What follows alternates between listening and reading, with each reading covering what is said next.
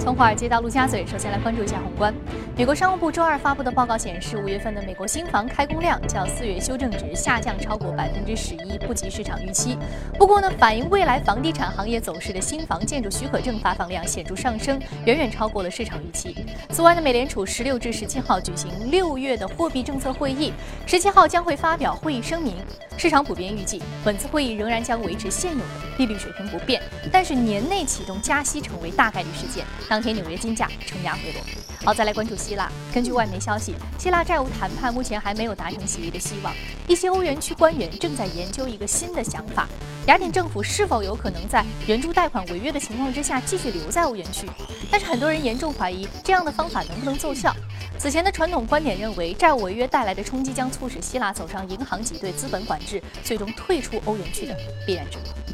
澳大利亚央行十六号公布的六月货币政策会议纪要显示，澳大利亚央行认为澳元汇率有可能进一步贬值，是有可能而且是有必要的。只有澳元持续走低，才能够提振澳大利亚部分经济领域的投资活动。该行将会根据未来的经济数据判断当前利率是否为最有效的。此外呢，澳大利亚央行认为部分区域的楼市仍然过热，收紧住房贷款措施的效果需要在一定的时间之后才能够显现出来。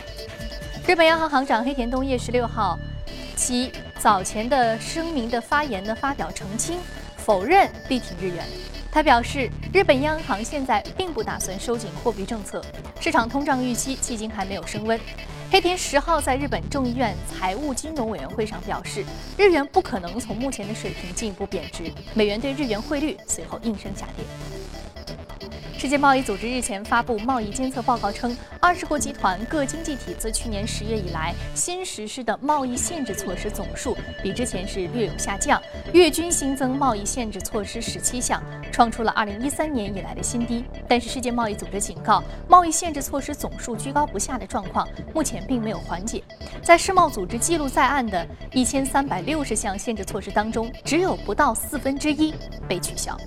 好，刚刚我们浏览了宏观方面的消息啊，接下来我们看到美股指数是在两天的大跌之后出现了一波上涨，主要是得益于一个数据的公布。那我们来看一下具体的涨幅，道琼斯工业平均指数收盘上涨了百分之零点六四，纳斯达克综合指数上涨百分之零点五一，而标普五百指数的上涨幅度是百分之零点五七。好，接下来我们再来关注到的是第一财经驻纽约记者葛维尔在收盘之后给我们发回的报道。在连续两个交易日走低之后，美股周二低开高走。美联储隔夜开始为期两天的议息会议，虽然市场并不预期将会在这一次的会议上宣布加息的消息，不过富国投资机构全球股票策略师 Scott Rain 认为，如果美联储计划在九月开始加息的话呢，应该会在周三的会议声明中投下暗示。当然，现在对于美联储何时加息的讨论也是意见各异。虽然市场的观点集中在九月或是十二月的会议上将宣布首次加息。但伴随 IMF 和世行先后罕见的建议美联储将加息时间推迟到二零一六年的表态，也为加息时间蒙上了一层迷雾。UBS 纽交所交易大厅主管 Art k e r s h i n 认为，在二零一六年前加息的难度明显是加大了，因为 IMF 和世行的警告，令到美联储如果仍然执意在二零一五年加息的话呢，将不容有失。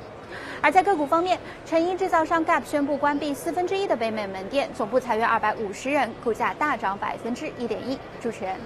好的，谢谢各位。这是正在播出的《从华尔街到陆家嘴》。刚刚我们看到宏观方面的消息啊，今天晚上就将公布的美联储议息会议纪要将会显示透露出来加息时点具体在什么时候。但是刚刚所说的世行的观点就是希望2015年美联储不要执意开始加息。那究竟加息还是不加息，或者整个市场预期究竟是什么样的呢？那我们在宏观板块来重点聊一聊这个话题。好，马上进入到今天的节目。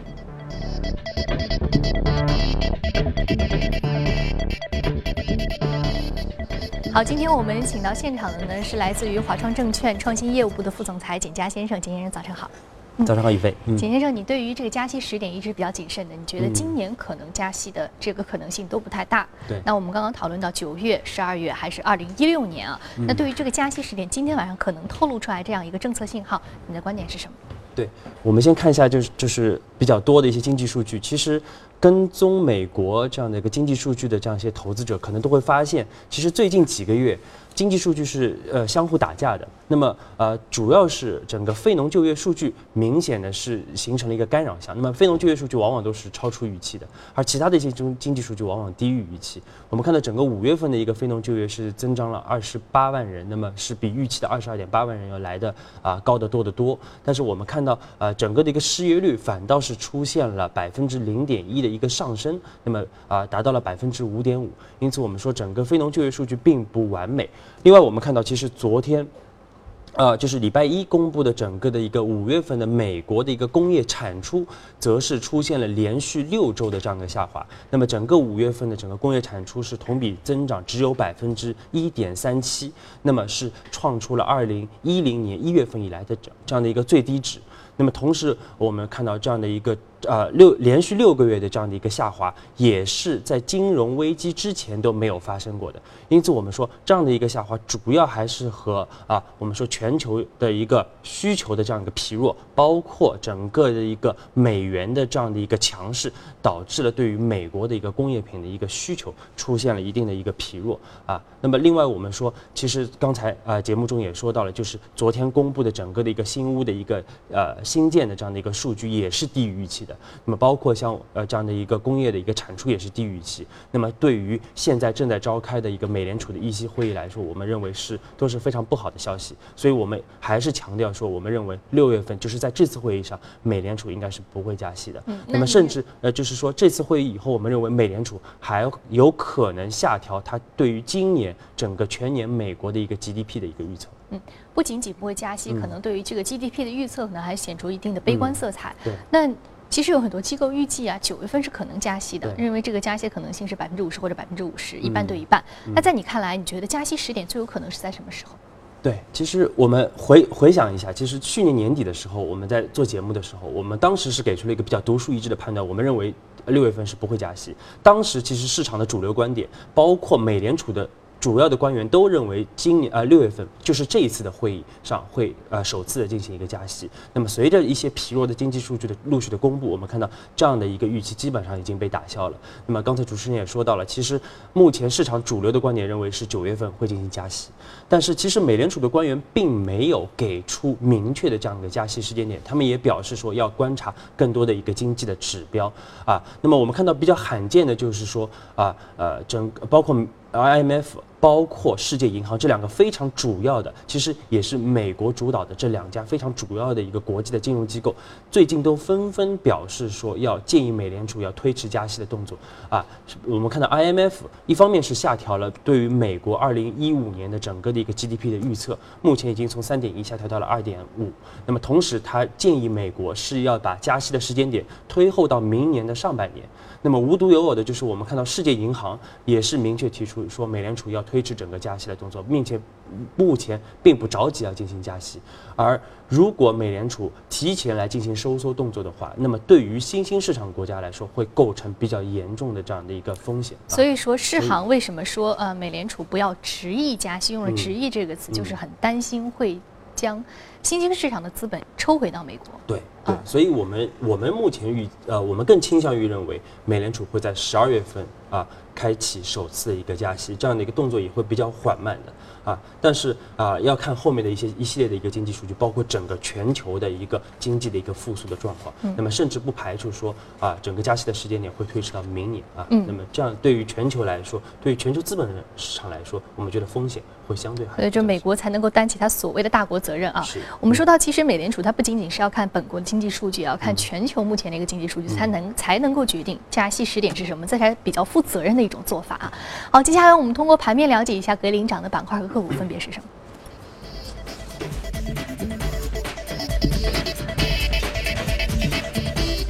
我们看到林业、牧业、家庭健康护理、办公用品、医药、商店，还有运动用品是领涨的板块。我们再来关注到的是个股方面，个股方面呢，包括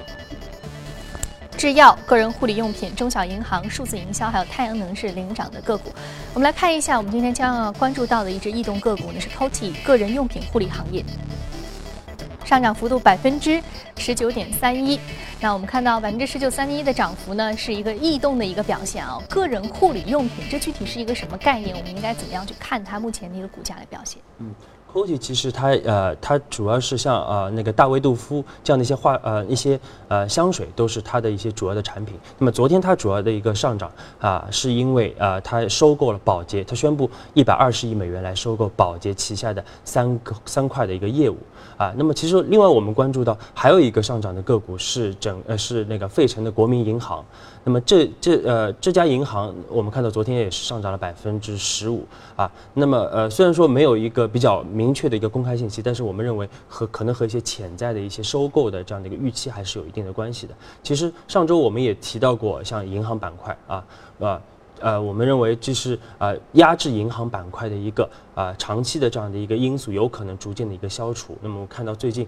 银行板块在整个大盘下跌中也有一个比较啊明显的一个抗跌的这样的一个一个反应。那么我们说，其实呃主要一方面是因为整个随着整个的一个稳定的政政策的一个稳定的措施。出台之后，其实对于整个经济硬着陆的风险正在得到逐步的一个消除。另外，我们看到，其实像啊一些长期的一些债务置换啊，也导致了整个的一个我们说银行的一个债务的一个质量的一个风险也警报也得到一个逐渐的一个消除。另外，我们看到，其实啊央行也推出了大额存单的一个制度，那么也就意味着整个的一个利率市场化已经基本上接近尾声了嘛？那只等就是整个存款的上限被取消，那么我们的国内的一个利率市场化就将就会走到一个啊，就就会完全的一个实现。那么另外我们看到，其实银行包括交行陆续公布了一些混改的一个措施，也推动国内银行会有一个呃短期会有一波整个的一个估值修复的一个行情。那么我们也还是建议投资者要关注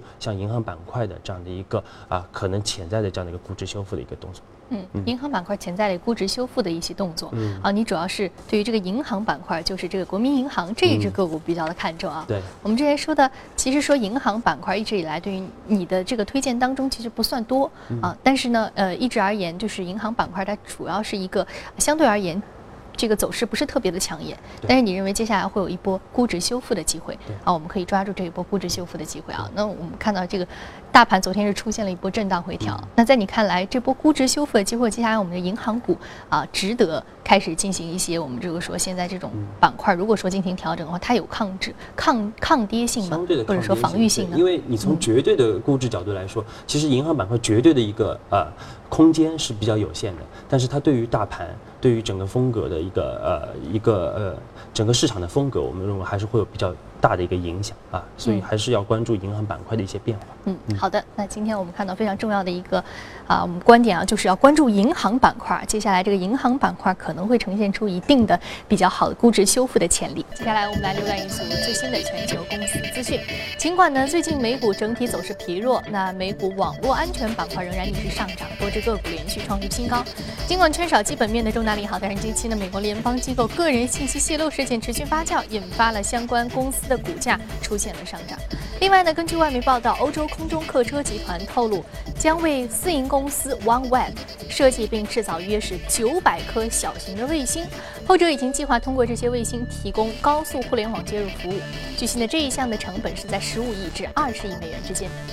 知情人士称，阿里巴巴与富士康正在洽谈联手向印度一家电商初创企业注资约五亿美元。交易完成之后，阿里巴巴和富士康将拥有其百分之十的股权。那根据路透社报道，美国联邦贸易委员会周二批准了荷兰皇家壳牌公司以七百亿美元收购英国天然气集团的计划。此项交易呢，还需要其他国家的监管机构的批准。那自去年开始，资本市场掀起了一股旅游热，多家在线旅游企业先后获得了创投机构的投资，行业自身的兼并重组也正在不断的升级，价格战也是越打越烈。那今天对话大佬的板块呢，我们将专访近期并购动作频频的携程网 CEO 梁建章，来聊一聊并购以及价格战等等的相关话题，一起来关注。梁总您好，近来在线旅游市场内的兼并重组不断，我们注意到。今年五月，携程成为了翼龙的最大股东，并且还投资了同城网和途牛网等。那么，我们很想知道，在未来，携程是否还会继续有兼并重组的动作？哦，我们其实已经是呃并购了很多公司，或者投资了很多公司啊，这都是加深我们整个在行业里的深度啊。我们把上下游的话更好的打通。啊，这些都是我们觉得啊非常有利于提高携程的竞争力，也非常有利于提高携程的这个服务品质的啊。未来的话，我们可能嗯，除了投这些公司的话，我们可能还看呃更多的一些海外的公司，因为中国人现在全世界到处跑啊，他在世界上啊一些主要目的地，如果在当地有非常有竞争力的提供为中国客户提供服务的这样的公司的话，我们非常有。有兴趣投资，我们已经投了美国的一个专门服务到美国去的中国游客的一个公司，啊，啊，然后我们也在全世界也在看这样的公司。那么截止目前，携程海外业务占公司整体业务中的占比大概是多少？啊，人数来说，可能现在只有百分之呃十到二十，但是从利润角度来讲，可能已经占到三十左右。另外，在过去几年内，在线旅游大打价格战。今年 OTA 暑期大促销不但提前了，产品的类型也是全面扩大。那么，我们很想知道，携程是否还会继续打价格战？您认为在线旅游市场烧钱还能烧多久？在价格方面的话，确实这两年做了很大的调整。就我们，呃，携程当然我们的利润也下降了很多。那我们基本上从一个非常盈利的公司到了一个基本上是微利的公司，所以我觉得这个对于整个来扩大这个市场是非常有帮助。那携程，我觉得在中低端的话，我们这两年确实是在价格方面是非常有竞争力的，所以这一块我们增长非常快。另外，同时呢，我们又在呃中高端的这个市场的话，保持了很好的这个服服务品质。这使得我们在这个中高端的这个地方的话，也能够啊取得比较好的这个利润，使得我们总体来说可能是还是处于至少是盈利的状态。那但我们当然有很多同行的话，他们专打这个中低端市场，那完全没有在服务方面的一个品牌的话，那它确实是啊至少在现在这今后一段时间会有比较大的亏损。我认为这种状态，我觉得不是太可持续的。但最终的话，投资者还是要看这个利润的。我们知道，二零零三年携程在美国纳斯达克上市，但是随着近期 A 股市场的火热，在美国上市的中概股迎来了一波回归 A 股的风潮。那携程是否也会有这方面的打算？我们其实一开始，我呃这上市的时候就考虑过能不能在中国上市，但是确实是。以前的条件，A 股没有给我们提供这个条件。那我们现在其实是一个外资结构的公司，但我们确实所有的管理层，对吧？所有的研发，所有的市场基本上都在国内。所以，如果能够允许像我们这样表面上是外资结构，实际上是个中国公司这样的公司，能够到中国来上市的话，我觉得是啊，我们是非常非常愿意啊来尝试。看到最后一个问题啊，中概股回归到 A 股市场，那可能面临的一些新一轮的这个中概股回归潮，我们将会看到很多的公司将会拆掉 VIE 股权结构，再重新来到国内市场上市啊。我们看到了全球公司动态之后呢，接下来我们再回到资本市场，和嘉宾一起来聊一聊值得关注的个股和板块分别是什么，通过盘面了解一下。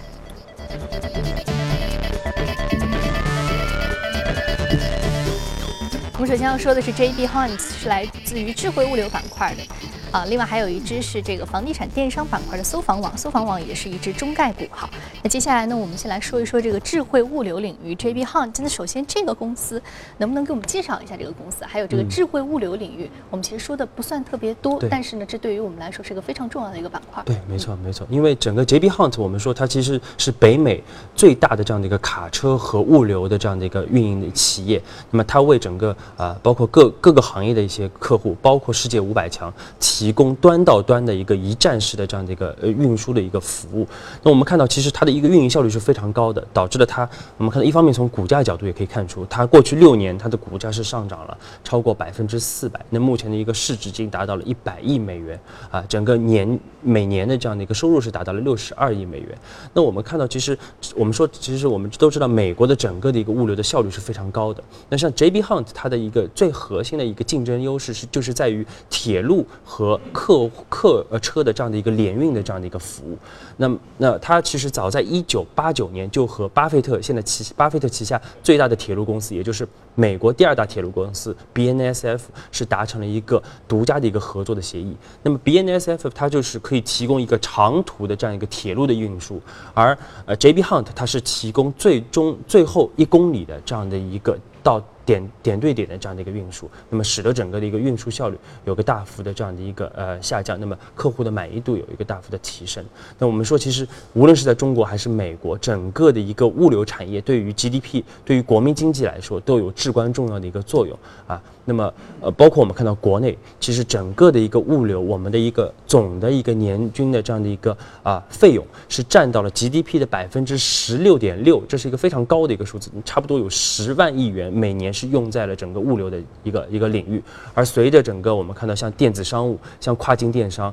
像冷链物流的这样的一些啊持续的一个高速的发展，其实整个物流产业的一个增速啊这几年都是远远高于 GDP 的这样的一个增速。我听你这么说，感觉是有很大的一个发展空间啊，就国内物流行业。但目前很大的一个改善空间。对，但目前就是说它的一个啊，无论是一个分散的一个管理，还是说我们说整个的一个信息的不对称，都导致了国内物流行业它的一个效率非非常低下，而且整个门槛比较低，所以说参与的公司很多，但是整个行业集中度就是非常低。那么对于行业行业的利润率也是非常低。因此我们说啊，随着整个的一个移呃移动移动互联网的这样一个兴起，我们认为整个的一个智慧物流的一个行业会出现一个大的一个爆发。包括像一些第三方的一个物流，像一些物流的一个信息管理的一些系统，我们看到这个行业其实说，如果解决了这个信息度的问题啊，解决行业集中度的问题，这个行业的潜力是巨大的。我们来看一下哪些个股是受益的：新宁物流、富林运业、飞利达。缓通科技、华鹏飞、一亚通，还有传化股份，还有华贸物流等等，都是值得关注的相关的个股标的。